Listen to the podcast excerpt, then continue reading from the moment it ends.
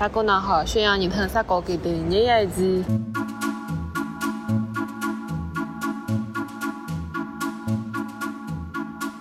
大家好，欢迎收听散讲的第二十一期。这是一期发自塞尔维亚首都 Belgrade 贝尔格莱德街头的实时报道，并且这不是任何普通的街头，这是。贝尔格莱德最大的一个 meeting point，就那天朋友带我过来说，this is a place where someone is always meeting someone。然后我当时还没有搞明白什么意思，然后我就发现，就这个广场有点好笑，因为不管什么时候我过来这个广场，它都是有很多的人站在那边，明显是在等待的样子。然后包括今天早上去了一个 walking tour，那个导游也说这个广场就是是最大的 meeting point。比如说跟朋友约好说出来玩，他们可能也不会先约好说我们去哪里，而是会说来我们。就在这个广场见面，见了面之后，我们再决定去哪里玩。因为贝尔格莱德也确实是挺小的，每一次我过来的时候，这边都有很多人站在那边等，就觉得这个场景有点好笑。坐在这个广场路，好像还嗯挺有趣的，就很符合嗯在塞尔维亚的嗯感觉。然后这两天在塞尔维亚的话，就觉得还。可以吧，就至少是一个欧洲城市，但这个欧洲城市，我觉得会比纯欧洲城市要好玩一些，因为它在最近一百年就经历了那种帝国的时期，然后中间又经历了社会主义的时期，最后又经历现在的话又是一个呃资本主义，就是 democracy 民主的时期。光是建筑风格上面就可以看到这三个时期的一些融合，所以就会觉得还挺好玩。就包括我现在坐在这个广场上，周围的。包括它的国家的博物馆，还有它国家的大剧院，都是比较那种欧式，就是我们想象中比较欧式的风格，但是。前面的话，就转角地方就有一个很大的建筑，它就是非常的呃苏联，就非常的 communism，非常苏联式的那种方方正正的 灰色的房子。再远一点地方就会有那种很现代的，像我们平常在 CBD 能够看到的那种房子的样子。我觉得我比较喜欢这种比较复杂的地方吧，因为它的历史也确实是很悲惨，就各种各样的战争啊，然后近几百年来就不停的在各种各样的战争，呃，不停的有各种各样。的帝国来侵略他们，他们有反抗。历史我也没有学得很好哦。然后这两天也是听了朋友，以及说今天听呃 walking tour，然后还有听了其他的一些内容的介绍，会觉得这个地方历史还挺丰富的。这次的话也是我很多年之后第一次经历秋天，因为我上一次经历秋天已经是二零二零年的时候，虽然当时是疫情 lock down 在纽约嘛，但是也基本上每个月吧，大概会去一趟郊区，就找一个农场啊什么的去体验一下秋天的冬天的感觉。那个之后的话，我就没有再过过秋天了，所以这一次真的好冷啊！我感觉我好像没有以前那么抗冻了，十几度的天气我就觉得哎呀我要死了。呃，以前的话可能是到零度才觉得哦还挺暖和的。嗯，然后这次还有个新的体验的话，是我没有买电话卡，就觉得呃，之前的话出来玩就每到一个国家就会买电话卡嘛，就不停的换。这一次的话就嗯，因为头两天和朋友一起玩，所以就没有买。后面他就觉得算了，干脆不买了，就想要体验一下这种呃和世界失联的感觉吧。目前为止体验还不错。不过的话也是要说明，因为前两天是跟朋友一起，这两天的话是我在网上找了一些了，这这都是新的体验吧。可能另外一个新体验就是我这次是在网上找了人一起玩，而且是在小红书上面找的人一起玩。所以这两天的话，呃，白天会有跟呃小红上面找的人一起玩，所以基本上也不太需要我去导航啊之类的，有一点点占他们的便宜吧。但是就这种基本上不怎么呃开手机，就可能是。我们停下来，可能去咖啡店坐的时候，坐那十几二十分钟，然后我打开来看一下，呃，或者是晚上回酒店的时候才看一下，就觉得好像生活中也没有缺少什么。之前的话，呃，确实是有一点太依赖于手机了，我觉得我看手机的那个时间有点太长，有点吓人，嗯，所以这次就体验一下。所以这两个都是新体验吧，呃，一个是体验了一下在网上找人一起玩，另外一个是体验了一下不带手机、不买手机卡。然后网上找人一起出去玩的话，也是，呃，因为有一天就看到有人发他在巴尔干半岛这边的自驾的一个行程，就觉得时间还挺凑得上的，我就直接联系对方，然后后面也有几个人联系他，还有他的朋友，所以现在我们就有四个人一起自驾。明天我们就要自驾离开塞尔维亚去波黑，还有黑山，再到阿尔巴尼亚，还挺期待。的，而且他找的人里面有一个人，然后我他给我们发了一份 Excel 表格，就是标注了每一天从哪里到哪里会睡在哪个城市，所以我当时就问他，你测过 MBTI 吗？是不是个 J 人？感觉这几个国家确实公共交通，呃，除了塞尔维亚吧，当然比较好，但是其他几个国家好像公共交通都不是很好，所以有人自驾一起玩的话会方便很多，也是运气很好。不过也要说回为什么要来塞尔维亚玩，其实一个月之前还不知道塞尔维亚到底是什么，特别是 Serbia 这个英文的名字，对我来说脑子里面就是空白的，因为我想到的我第一反应是什么西伯利亚之类的，然后。呃，是之前在土耳其的时候，呃，在青旅里面遇到一个人，然后他说他是塞尔维亚人，我当时还问他是你们那儿很冷吗？是不是北方的那种冰天雪地的地方？就是我非常的 ignorant，完全不了解这边的任何的政治、地理、历史之类的。然后我当时还问他，你们有自己的语言和货币吗？现象就真的很蠢，我觉得对方可能内心在翻白眼，觉得这哪里来的无知的人，就像。可能美国人问中国人你们那儿有没有电视机一样的那种愚蠢的程度，所以就觉得哎，那不如来塞尔维亚玩一下，然后感受一下，还可以跟之前认识的这个朋友也见一下面，就觉得这种在旅途中认识的朋友还能见第二面也挺神奇的。见完这一面之后，也不知道什么时候能见下一面，但是没关系，人生嘛，就是无数的过客。这一期想录的话，我是想在十一月十号那天录的。十一月十号那天的话，我是从嗯迪拜出发来塞尔维亚。当时本来想的是提前一点到机场，因为我发现我在机场好像文思泉涌啊。但是那天就耽搁了一下，就最后在机场也没有什么时间了，就没有录。当时为什么想要在十一月十号录呢？就是因为十一月十号是我被裁员以及决定不主动失业的一周年嘛。然后会觉得有一些话可以梳梳理一下，可以。抒发一下，也是因为就十一月九号那天，我跟一个女生聊了天，我那天还有发呃长毛像，呃也有发了一下小红书，就是觉得有很多的呃心得和体会吧。嗯，最主要的话是，因为那天跟那个女生聊天，就这期节目在欧妈妈上面大概十一月底会发，就我跟她聊天的过程中会感受到。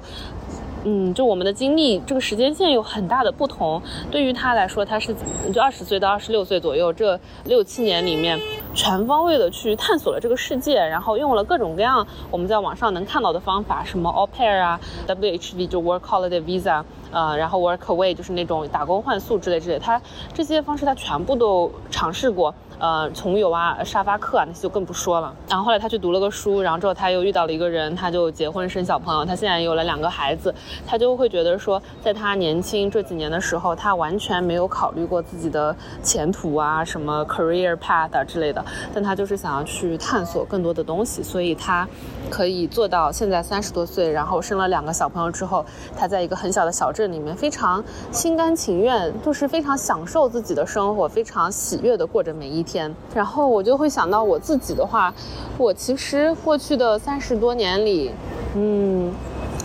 我好像一直就是那个很乖很乖的人。我觉得我甚至没有青春期叛逆期，呃，有青春期啊，当然，但是就没有那种青春的叛逆期。就我的青春期，呃，也没有谈恋爱，就就是什么都没有。我就是每天乖乖的在读书，呃，每天在好好的学习，准备高考。哪怕是高考，觉得让我崩溃到我每个每两个星期，起码吧，最少每两个星期会去学校的一个放杂物的一个房间里面，就没有人，一般平时不会有人进去，我会去那个杂物间里面大哭一场，就每两个星期要去大哭一场，我还是没有任何的叛逆，我就是非常认真的在努力的学习，希望把分数考高一点。然后那个之后的话，就呃，然后就上了大学。上大学的时候，我也是每天就在考试，考了好多乱七八糟的证啊、试啊之类的，就从来没有过任何叛逆的时期吧。说真的，嗯，然后当然到后面到美国的话，也是就怎么说？一方面是我有努力的在争取这些东西，但另一方面我也真的很幸运，嗯，比如说我申请研究生就申请了四五个学校。应该就申请了四个学校吧，就拿到了三个学校的 offer，然后其中一个还给了奖学金，那我就去了。去了之后，我就呃开始读研究生。读研究生的期间，我发现我不喜欢做新闻，所以我想我要转行。然后当时也是呃遇到了一些人，然后他们提醒我说，其实可以去看一下咨询公司，所以我就去面试了咨询公司。我就面试了这一个工，我就投了这一个工作，面试了这一个工作，就拿到了 offer。拿到了 offer 之后，当时也是很傻，就觉得哎，这个已经好像是我想象范围里面能够拿到最好的工作了，所以我在研二。第研二的大概十月份的时候吧，就已经签了 offer，所以就也没有那种，哎，我要不要努力的找工作？我找不到工作，要不要在美国留下来啊？就都没有这样子挣扎的时期。然后后面的话是办 H1B，就那个美国的工作签，如果有办过或者有听说过的朋友都知道，就如果你的专业不是 STEM，不是那些什么呃科学啊、数学啊那些东西的话，你的那个。抽签机会只有一次，我因为我读的是新闻嘛，所以我的抽签机会只有一次。但就算只有一次，我都抽中了。嗯，虽然说抽中了之后，他会让我提交更多的材料，因为我的研究生的专业和我当时去咨询公司上班就那个职业的内容好像不是很匹配，所以我就写了很长很长很长的信去证实各种去呃 justify 我为什么可以读这个专业，但是我可以做这份工作。所以我是有花了一些努力，但是确实，比如抽签这个事情，一次就抽上了。因为如果没有抽，抽上的话，可能我还要去想说，哎呀，我是要回国呢，去加拿大呢，还是要怎样？就会有各种各样很多很多的，嗯，或者说我是不是就不工作了？我要去探索自己，就都没有。我就是因为抽上了，然后嗯，后面努力了一下之后又通过了。通过了之后，那我当然就继续在那边工作。继续工作了之后，然后我又觉得这份工作不是很好，我就花三个月时间找到了下一份工作。也是因为办签证的时候 check 了有半年多的时间，就过得很痛苦，但依然是最后他也是通过了我的那个 application，然后我就去了下一个公司工作。就在这些选择中间，我当然是有做了一些努力，但更多的可能就是幸运吧。就。好像没有哪个节点需要我去，就是说我要放下现在一切的生活，我要去探索自己，我要去看更大的世界。就在这几年期间，我当然也也会出去旅游啊之类的，但是那种心情好像跟这一年的心情就完全不一样，更多的就是一种就是旅游嘛，好玩啊之类的。虽然我是有去做一些旅行啊之类的事情，但是我的人生主线好像一直都很清晰，就是要做一个很成熟的。呃，成年人就我一直在工作，嗯，工作方面的话，我一直在就是希望找到更好的工作，拿到更高的工资。在公司里面虽然呃混得不咋地，但就是我还是很努力的在工作，呃，升职啊之类的。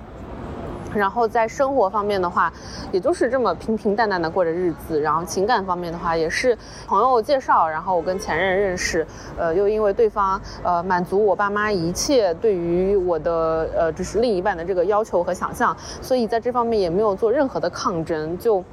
嗯，就我不知道别人是怎么样，但反正我跟我爸妈说了这个人之后，他们问了一些最基本的问题，比如说他是哪里人，就是家庭背景大概是怎么样的之类的话，他们就没有提到任何的反对，我都不需要。做任何痛苦的挣扎和犹豫和纠结，说我要不要跟这个人分开，所以后面好像跟他在一起结婚什么的，也就是顺理成章的觉得说，哦，那就结一个好了，反正两个人在一起好像也还 OK，所以就觉得我好像是前二十岁，啊，就是我的 twenties 就一直是这样子一个，嗯，虽然没有做太多的计划，但一切的事情好像就这么发生了。的状况下，我就这样子一直过了下来，一直到三十岁，我决定要离婚。我觉得这个可能是我第一次真真正正的去做一个决定，就不离婚也日子也是可以过下去的，并且我觉得对方，呃，如果说一定要按物质条件来说的话，我的物质条件会比现在过得更好。就我不分开，不选择离婚，完全可以把日子过下去。但是的话，就这应该是我第一次，嗯，主动的去做一个。不是顺不是顺流而下的决定，而是有点逆流而上的决定，啊，不知道大家能不能理解。然后在我做完那个决定两个星期之内，我就被裁员，所以我就觉得这些事情都发生的很快，但是也真的是一个很好的时机。就所有的事情都发生在一块，给了我的生活一个巨大的挑战的契机吧，就让我觉得说我好像不一定要做一个很乖的女生，不一定要做一个很乖的女儿，我不一定要做一个妻子，我不一定要做一个让我父母高兴的人，就感觉有一种解放了天性的感觉。所以我会觉得我之前三十年没有任何的叛逆期，我做的所有决定，我父母都觉得很好，所以他们一直觉得我是一个很乖的女儿。一直到我决定要分开，决定不上班，这好是我第一次有这种。叛逆期吧。但是你说这个算 quarter life crisis 嘛？就有些人会觉得二十五岁的时候，你可能会有一个这种呃 crisis，会有一点可能是个人的认知会有接受一些挑战啊之类的。我想一下，我我的二十五岁、二十六岁就没有什么 crisis，像前面提到，我就是二十五岁的时候在忙着找工作，然后也是三个月的时候就顺利的找到了下一份，我觉得是当时的我能够拿到最好的工作 offer 了。之后就一直在那个公司里面上班，嗯，当然工作内容也会让我就中间甚至都抑郁了，但是确实对于我的人生应该如何走向，好像没有很大的改变，也没有任何的思考。嗯，对，然后我就这样平稳的度过了我的 quarter quarter life crisis。那你说现在是中年危机吗？我觉得我也还没有，因为感觉我也没有说是因为我的年龄而觉得说我一定要做什么事情或者不要做什么事情，或者为此感到非常非常的焦虑。可能还没有到中年危机，但是也已经过了我的二十五岁人生危机。就不知道，感觉也不是，也不一定是一个危机吧。在和那位朋友聊完了他的二十岁的上半叶的时候，我会觉得我的人生顺序好像反了过来，因为我现在好像在过他的二十岁，就我的三十岁好像在过他的二十岁。呃，我就是在探索，就真的是别人问我说你下周会在哪儿，或者下个月会在哪儿，我真的是不太清楚，我不知道到底会在哪里。嗯，包括想要做什么呀之类的，也不是很清楚。嗯，但是我觉得这个时期在三十岁出现也不错吧，因为至少说三十岁的我有了一定的经济基础，呃，而且就感觉脑子发育的比较好，因为有科学证明说你二十岁多岁青春期二十多岁的时候，其实脑子还没有完全发育好嘛，现在可能脑子也发育的比较好一些，对于事情的判断也会有自己的一些要求和自己的一些人生阅历来作为基础。嗯，会觉得说做很多的选择的时候不会那么的鲁莽，当然都有好处都有坏处了。三十岁出头的时候来做这个探索，好像也是一个很好的时机，也一点都不晚。至于说我到底想探索成什么样的人，我想要探索到什么样的程度，我想探索出来一个什么样的结果，我好像也没有，我也不知道。反正我就觉得目前的状态是我还可以接受的，我每一天都还是过得挺开心的。那我就让这个状态再持续一点。嗯，如果说哪天我觉得。非常非常不高兴了的话，我可能也会想着，哎，那我是不是应该再去做出一些改变？我应该呃往某一个方向去努力一下，或者是之类的。我觉得呃我应该。就怎么说呢？像那天我在小红书上面发了一个问题征集，就是关于我不工作一周年的问题征集的时候，有一个问题我觉得就非常的实际。呃，我有提到说我是做数据的嘛，也是算也稍微点 technical 的岗位吧。然后有人就问说，那会担心可能以后呃这个 technical 方面就跟不上了吗？那我会觉得好像，反正我第一次去投面试投简历的那个时候，我也是自学的，呃自学了一些东西，然后就去面试了。那大不了就是下一轮再自学嘛。我相信我的自学能。能力或者说我的学习能力还是可以的，嗯，所以就不会觉得非常的担心。当然也有可能是盲目自信了，但我现在会觉得我就要盲目自信一点，毕竟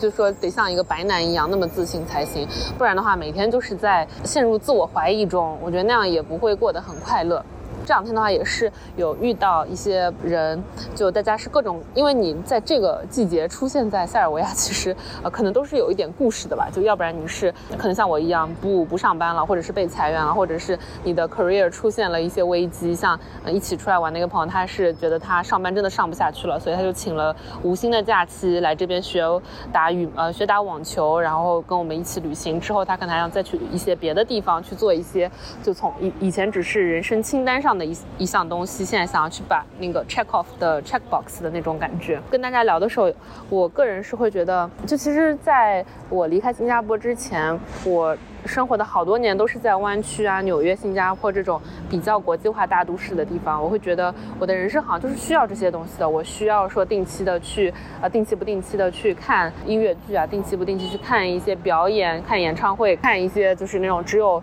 电影院里面会放的老电影，或者是只有电影院里面会放的那种很小众的电影。我觉得我好像是需要这些养分去滋补我。但这半年，哎，现在都不止半年，这八个月以来，我其实真正看过的电影就。就三部，有两部还是在在贵州的时候，因为要做活动，所以跟大家一起看的。然后演唱会、音乐会、musical 音乐剧什么的，一部都没有去看过。我觉得我人生好像也还行，就我自己内心足够丰富的话，其实我不太需要外界的这些东西来刺激我。所以就觉得好像还 OK。时间久的话，可能我也会想去看看演唱会什么的，但好像觉得也还好，没有我以前想象的那样。我以前会觉得我一定要在大城市生活，现在的话，我会觉得像小一点的城市也非常的好。为什么不能在小城市生活呢？就嗯，感觉整个生活会平和很多。我现在已经过了那种啊，I'm a city girl 的那个 phase，好像。差不多就聊到这里吧。对，还是想说，就不管是什么年纪吧，就想到什么事情都可以去尝试一下。嗯，没有条件的话，就给自己创造条件。你说我们真的需要一个人活下去，真的需要很多很多的钱吗？也不一定吧。其实你到一些小点的城市去，其实哪怕也不需要在中国，你只要有护照，很多国家其实签证也很好办，你就可以很比较相对低的成本，可以去过上比较快乐的生活。我会觉得，就你一个人真的需要很多很多的钱才能活下去吗？也不一定。呃，像在